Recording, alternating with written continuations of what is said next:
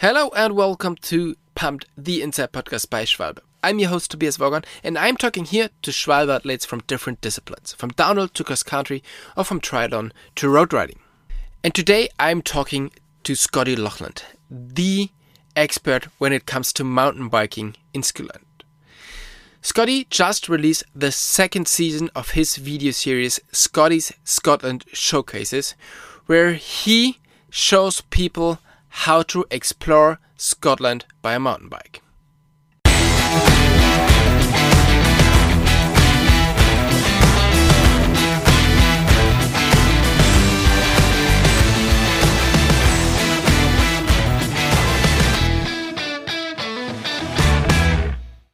Hey man, thanks a lot for taking the time again to do the podcast with us. How is the life in Scotland at the moment, Scotty?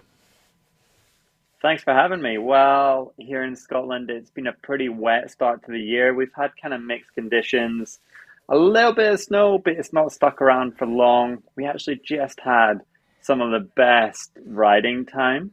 It was just tacky dirt every day it rained a little bit, but it would dry up, and it was almost like hero dirt. So things are pretty good in Scotland right now, man. Thank you. That sounds pretty good. So um, we have this podcast because um, you're a Scotland insider, and I'm about to leave on my um, on my holiday to Scotland. I and I really like to to get some tips for for my travels because you did this Scotty Scotland showcases. Um, first season was in 2021, I think, and second yep. season was in 2022. And both of them are amazing and a pure inspiration to come to Scotland. So, what is the idea behind this Scotty Scotland showcases? So, the idea behind it was really to inspire people to go out and ride their local area but also to showcase Scotland. After COVID and not being able to travel and not really being sure if I could travel to do what I would normally do for work, which is documenting mountain bike trails around the world, I decided that I wanted to focus more in on Scotland, discover what was here. Season one was all about sharing my favorite trails. So we went to Perthshire, we went to Aberdeenshire, explored the Cairngorms. I took everyone on a loop in the Northwest Highlands around Torridon. Then we went to Lochaber, which is of course famous for having the World Cup downhill, and mm-hmm. finished in the Tweed Valley, which you know everyone knows from hosting the Enduro World Series. It's got a wealth of mountain bike trails. It's really established worldwide. And then season two, it was a bit of a different idea. So I wanted to go on some adventures where I would get to explore more of Scotland and parts of that I hadn't been to, going in search of that big kind of alpine terrain style of riding, and also just going on some epic journeys. Like we did, the first was a two day epic mountain bike adventure where we took the train to the start of the trails and then rode to Fort William. Mm-hmm. And then another one was we did a three day adventure where we were completely off grid, self sufficient. We stayed in a bothy one night, we stayed in a sheep shelter the next night and we were just traveling through the mountains. It was, you know, it was slow moving, it was hard going, but some of the landscapes that we passed through and saw were just simply, simply stunning. So, from season two, uh, from season one to two, as you said, it's completely, completely different, and um, yeah, if you know a little bit about Scotland, then you probably know some of the places of season one, but season two was even for me, super mind blowing to see what else is possible in Scotland. So, what was your favorite trip of season two? I think, well, one thing before I get into that is that we're really lucky here in Scotland to have um, like a, it's a bylaw where you can basically, it's called the right to roam, and you can basically go anywhere by bike, by foot, by horse with, of course, having respect to where you are and the environment you're in. And the sweetest one I've got to say was episode four. Um, it started in Dundonnell, it finished in Poolewe. It was about 50 kilometers over 1,200 meters of climbing and descending. And I didn't really, I'd heard a lot about it and I didn't really have any expectations set for it.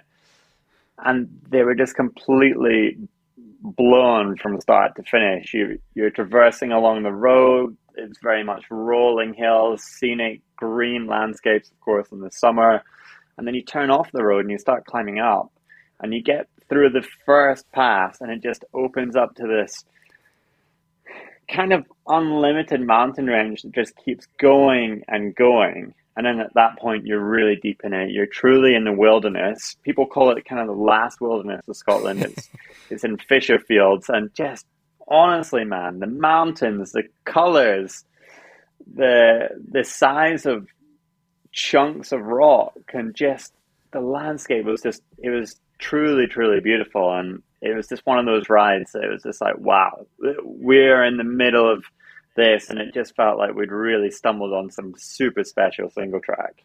Yeah, I mean, these videos they are really great, and um, you really you do a good job by taking people with you on the journey, and it's like it's not a, a staged video; it's more like come with me and I show you my Scotland. And um, as you already said, I mean, you you heard a lot about some of these trails, but haven't done before. And since Scotland is so big and so many different uh, countrysides and types of terrain, did you learn something about Scotland in this video episode or in this video um, summary? What you don't know before? I think what I learned was just the pure vastness of the country and that, you know, although there's a lot of connections and there's towns and there's roads, there's still a lot of wilderness to be had.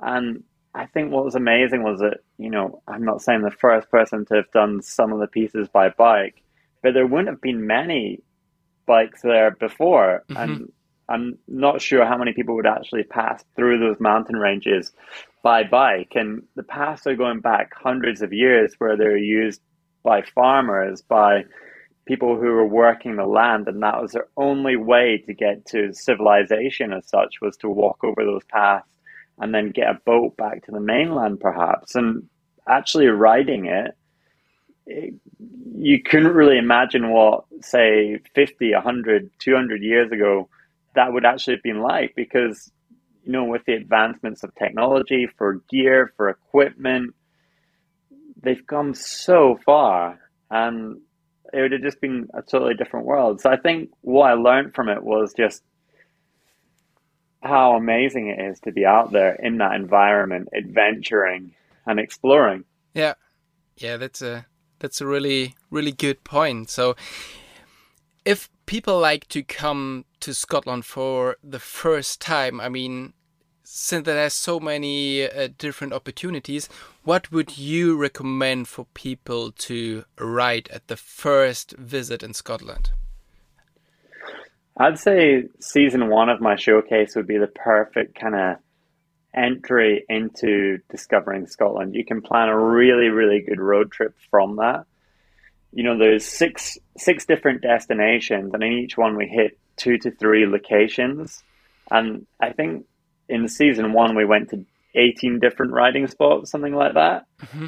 And all of them are really, really good. But if I had to pick my favorites, it would probably be exploring a bit of Perthshire, exploring a bit of Aberdeenshire, you know, perhaps doing a one day epic in, in um, Torridon riding maybe Glenlivet Trail Centre, and then heading back down the road and and finishing off with being in the Tweed Valley because there's just so much to ride there, and that would be the perfect week's road trip, and yeah. it's pretty feasible.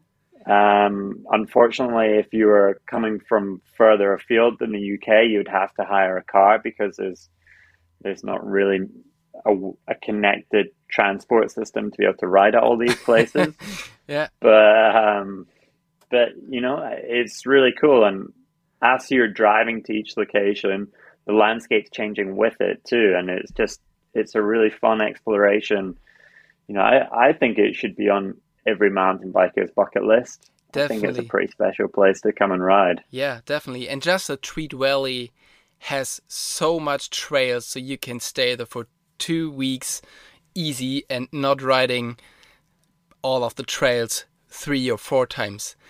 But for me, Scotland oh. is just a it, it's a road uh, road trip country. So because it's so different at all the place and it, it's so much fun to to explore. Um, and I mean, last year we met in was it Aboyne or, or what what called the the little valley, and you took us on uh, on some of the really the best trails I I ever did. That was that was so yeah. great. Yeah, man, that was really fun. Yeah, Aboyne is it's uh it's growing. It's just the whole Aberdeenshire scene is getting bigger and bigger.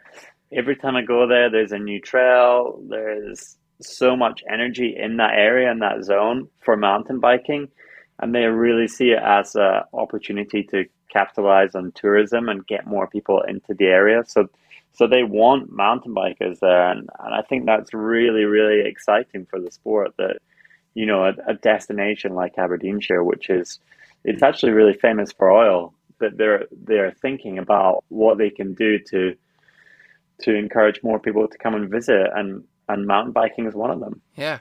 And I mean, I'm coming to Scotland for almost, I don't know, 15 years or, or 12 years. And for many years, Aberdeenshire was not even on my list to go. And now it's one of the hotspots with so many super cool trails.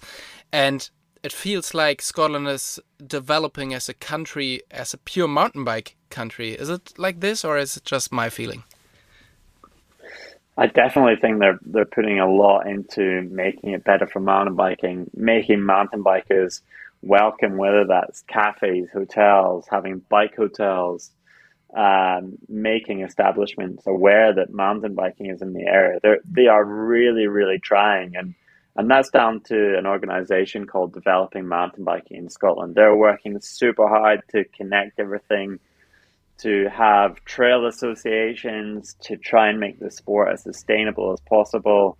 And you know, you're right. Aberdeenshire five years ago, even it probably wasn't massive. It had a few key trails, but not enough that could tempt someone to come for a full day's riding, mm-hmm. or even like a few days riding. It was like you'd maybe go for a day and that would be it. Whereas now you could go for three, four days, have a really good time not ride in the same location twice and go home and feel pretty satisfied.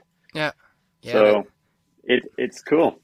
This is really really great really great and uh, yeah especially for me seeing different parts of Scotland uh, I don't know yet that's that's good fun so if people decided to coming to Scotland and following your showcase and um, exploring Scotland, what would be your typical Scotland essential you pick to go on a trip? Um, I probably think it'd be midgie repellent. yeah, I mean, especially especially May, May through to September, I'd say midgie repellent because, dude, those things have teeth like piranhas. They're vicious, and when they come out, and when they find you, which they will, they are relentless. Yeah. So for people who don't know midges, it's not really like mosquitoes. They are they are way smaller, but way more annoying. I think it's really sometimes yeah. it's really horrible. So that's why I always come um, in in April or May because no midges. Weather is a little bit worth, but no midget midget. Yeah. Oh man, they're they're so bad. I think that it can be a make or a break of a trip sometimes as well. I mean, you know, you can totally luck out and you could come in July and it could be so hot that you don't even see them. But when it's that kind of damp weather where it's humid and warm, they just come out in flocks of them and they they're just they they don't once they get going they don't stop. They are hungry hungry little things. And they're so small that you you could easily be mistaken for them being innocent but they just they swarm you. I think i've got some on the on the Dundonnell to Poolewe that was probably the only downfall of that ride was we'd been dry all day the last one hour um, the rain came in, the weather completely changed, and the midges just came out, and they were swarming us. There's a there's a clip right at the end of the video where I'm I'm talking to to the camera and holding the camera, and I actually just can't do it anymore because they're just biting my face, like whipping my glasses off, just trying to get rid of them. That's that's the only downside. Yeah, these are crazy, especially when the light goes uh, off and it's sunset. Um, they are completely nuts. Yeah. But I mean, most people, you know, we're different because when it's sunset, you're you're potentially thinking about getting some pictures or some video at golden hour. But for most people, they'd be in the bar, right? So they'd be fine. okay, so you're not just an expert for Scotland. I mean, you traveled a lot uh, around the world with your bike, and you have seen some of the yeah exotic countries in the world. What was your best trip so far with a mountain bike? Best trip so far, I think, was Ecuador, man. I went to Ecuador with Thomas Vanderham, um, and it was just well, the video that we created from it was called Diversity. Mm-hmm. Um, that's that's basically the only way I can sum it up. It was so diverse. One day we were riding in the jungle, the next day we we're on a volcano, and it was just out of this world. The cultural experience. We we rode through the backcountry of Cotopaxi National Park. Ended up at I don't even know what you'd call it. What do they call it again? There, it's not a refuge, but it's like cowboy Indian setting. Mm-hmm. And it was just absolutely phenomenal. He was um, rounding up the cattle using lassos. He then cooked beef from his herd on the fire pits. It, was honestly just one of those amazing trips that I will remember for, I think, for the rest of my life. And just really, really cool. The riding, the culture, the trails.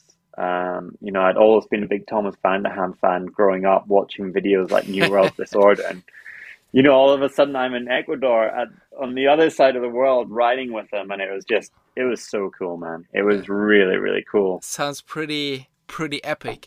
I mean, traveling with your bike, it's, it's always special. It's not like traveling by foot or something where you don't have so much equipment. Traveling the bike is really hard. So, what did you learn for, uh, of traveling in so many different uh, countries with your bike? Um, I think to be patient. I, I think to try and slow down and enjoy what you're doing and where you are. And that goes from right at the airport when you go to check in because as soon as you get to the airport and you've got a bike and a bike bag and you're wheeling it through the airport, people start looking at you and and they're like, "What the hell is that?" And I think that the you know as soon as you get to check-in desk, like talk to them, be nice because they're probably thinking, "What am I going to do with this big bag?" And I think if you set the the pace of the trip from the get go, then that's how it's just going to follow through to the finish. And and if you arrive at the airport stressed and and tired and you're frustrated and you get a bad check-in experience, then yeah, for me it's always it's never worked out. So I always try and go with plenty of time, chill out, check in, and then just you know get excited for the trip as as you get going. Yeah, that, that's uh, is that good advice. It's a really good advice because especially check in is always for me it's always super st stressful because I mean you're allowed to have a bike in your bike bag and that's it and nothing else. But to be honest, do you really have just a bike in your bike bag? No way. I've always got spares, helmet, shoes, tools. Um, you know, I've, and, I've packed it full. Yeah, and then it's quite heavy. So you really need to be nice to the people on the check-in counter to not paying all the money you have. So um, that's a that's a pretty yeah, good I think, advice. I think I've had 50-50 luck with it. Sometimes you can get caught out and you have to pay, you know, maybe 500 500 um I, I think the biggest bill I've had to pay was $500 okay. um and then other times you just get away with it completely and you just like come away from check-in and you're like, phew. I'm so glad they didn't weigh it. Yeah. And they just they just ask you like, "Hey, what's the weight of your bike?" And you're like, "Uh, 28 kilos." okay, cool, That's that's, fine, fine. yeah. Baggage check goes on, and it goes to outsized baggage, and no one bats an eyelid. And then other times you have to weigh it, and you know that as soon as it goes onto those scales, there's a good chance you're going to have to pay extra. Yeah, definitely. So I think allowed are 23 to 25 kilos, and my um, my maximum was 50 kilos, and so that was on the way back from Alaska, and I had so much stuff in my in my bike bag, but I haven't had to pay for it. So I got really really lucky because that is a that could be a really really high bill. I think. Yeah, well, I, th- I thought that the actual maximum that you were allowed to fly with was 32 kilograms. So the fact that you got away with 50, that's unreal. yeah, it is. But you you already told uh, talked about all the spare parts you take with, and especially if you're going to countries like Ecuador, or I mean, there are not too many bike stores. What is on your on your list of the spare parts you take with you? So I'll always take a tire. Um, I'm running Schwalbe. Got the Magic Mary up front, Big Betty in on the rear primarily for, for trips like these. And I'll always take a Magic Mary spare because that can do as a front or a rear tire. Mhm. Then I'll also take um, I'll take a mech hanger. That is one thing that I would recommend anyone to have because if you don't have a mech hanger, the chances of being able to get one are limited. Yeah, I'll take a mech because that's going to be probably specific to my bike, but there is a chance that there's going to be a Shimano store somewhere there. I'll take a cable, I'll take a chain, I'll take an outer cable, disc pads, and then that's probably that's probably the majority of it. Um, and then just go for a toolkit where I can do a, a basic overall service of my bike and also build it at the other end. Take a take a little pump, like a kind of mid-sized pump that you can pump things up. Mhm. Um, and I'm trying to think what else I'd take. Just just a few bits and pieces, like a, a spare chain link, um, tubeless plugs, and yeah, that's Okay. probably it. so that's that's quite a lot, but it's super necessary to to have, and especially tires. I mean, are you before you go to a country, you're checking what kind of terrain you you can expect, um, or are you always riding with the same same tires? I'd say pretty much 90% of the time, I'm always running the same tires, especially for generally when I'm going somewhere, and you're going for summer conditions, right? And the Magic Mary up front, the Big Betty in the rear, that's kind of my go to. Yeah. Um, I will occasionally put a Magic Mary front and rear, but that's that really is on the odd occasion. Yeah. Okay, so that sounds that sounds good, and it's a it's a good advice as well what to take with you on a on a trip. And talking about trips, I mean, 2023, um, you can travel almost everywhere. What is on the list?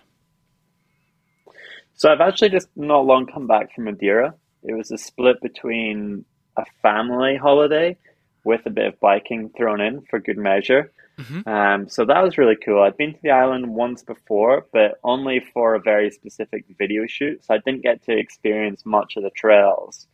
And to be honest, I've come back and was absolutely blown away by how good it was. It was so, so much fun. Um, there was one trail that I think I'll always remember, and it had been freshly kind of reshaped.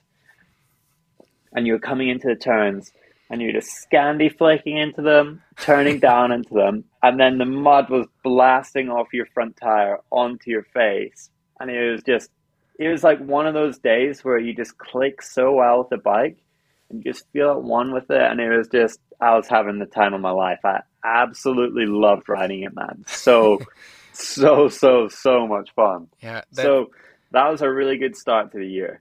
Um, yeah, it sounds like it we've sounds got, like. yeah, it was. Yeah, it definitely was, dude. I'm I'm dreaming about it right now as we're having this conversation. just, and it had a big ocean panoramic as well. So you know, you just it was just one of those really good moments. yeah, Um, this year, what have we got planned? Some more stuff in Scotland. We're not doing another showcase. Um, I feel that I've kind of ticked off what I want to do at the moment with the showcase. Mhm.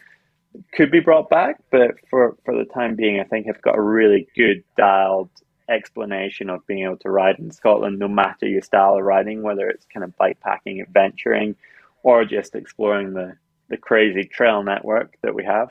Mhm. There is talk of doing a trip to Colombia. that I'm not going to share too many details just yet, but but that could be happening, um, which I'm excited about. I love South America. I've been there twice. Once for Ecuador, like we are talking about earlier in the podcast, and then also for the EWS in 2014. You were there as well, right? Yeah. In um, Nevados de Chillán in Chile, yeah?